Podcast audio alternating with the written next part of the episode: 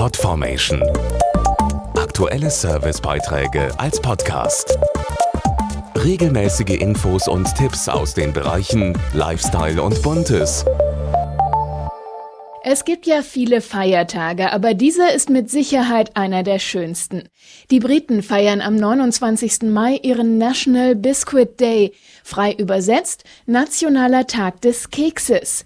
Wir haben das mal zum Anlass genommen, nachzufragen, ob die Deutschen auch so verrückt nach Keksen sind. Die Briten lieben kaum etwas so sehr wie Kekse, die traditionell zur täglichen Tasse Tee gehören wie der Big Ben zu London.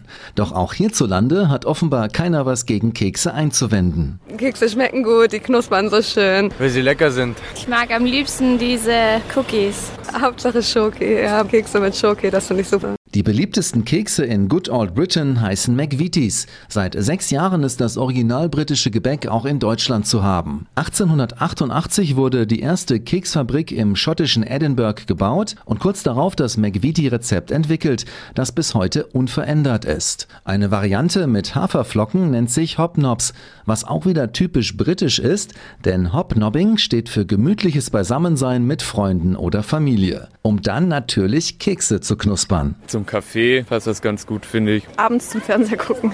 Eigentlich immer, wenn ich Lust drauf habe.